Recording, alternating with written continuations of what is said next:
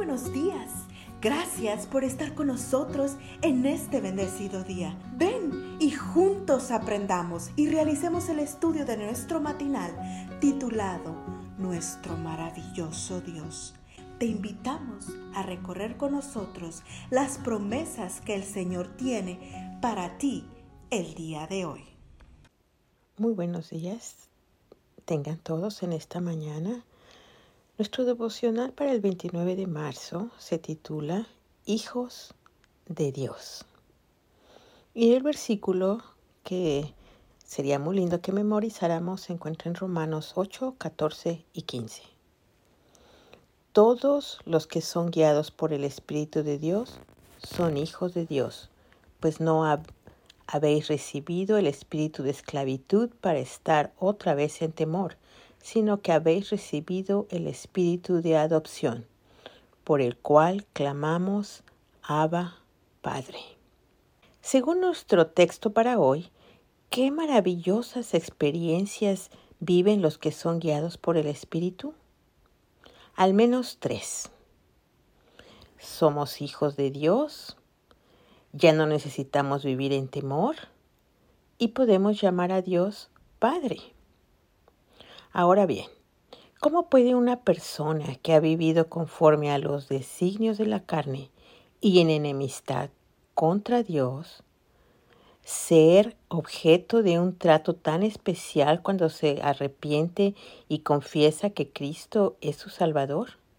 El apóstol Pablo echa mano de una figura familiar en el imperio romano, la adopción, para ilustrar la nueva relación del creyente con Dios.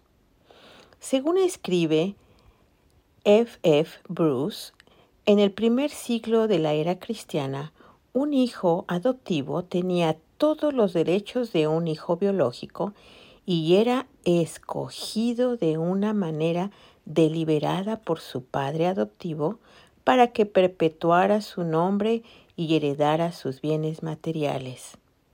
En otras palabras, el adoptado pasaba a formar parte de su nueva familia como hijo legítimo. Sin embargo, los derechos y privilegios no terminaban ahí. Si en su nueva familia ya había hijos, el adoptado se convertía en coheredero con ellos. Más impresionante aún era el hecho de que la vida pasada del adoptado era borrada. Si, por ejemplo, tenía deudas, eran perdonadas. Ante los ojos de la ley literalmente comenzaba una nueva vida. Lo que el apóstol nos está diciendo aquí es que cuando tú y yo aceptamos a Cristo de hijo de las tinieblas, pasamos a ser hijos de la luz. Es decir, con nuestro pasado pecaminoso borrado, con Dios como nuestro Padre y con derecho a disfrutar de todas las riquezas de Cristo, nuestro hermano mayor. ¿No es esto maravilloso? Hoy el Espíritu quiere recordarte que no importa cuán pecadora haya sido tu vida pasada, ahora eres parte de la familia de Dios, perteneces a Él. ¿Por qué seguir entonces viviendo como huérfano? Por otra parte, ¿Por qué seguir alimentando temor por aquellas cosas que no puedes controlar? Deja tu vida y todo lo que más amas en las manos de Dios y con todo el derecho que te da el ser su hijo, su hija, di al igual que Jesús, Abba Padre. Gracias, Santo Espíritu, por recordarnos que ya no somos siervos, ayúdanos a vivir siempre como lo que somos, hijos redimidos por la sangre del Cordero, miembros de la familia de Dios.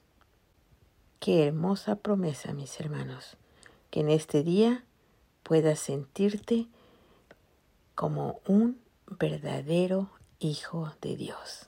Que tengan un bendecido día. Es un privilegio que sigas acompañándonos cada día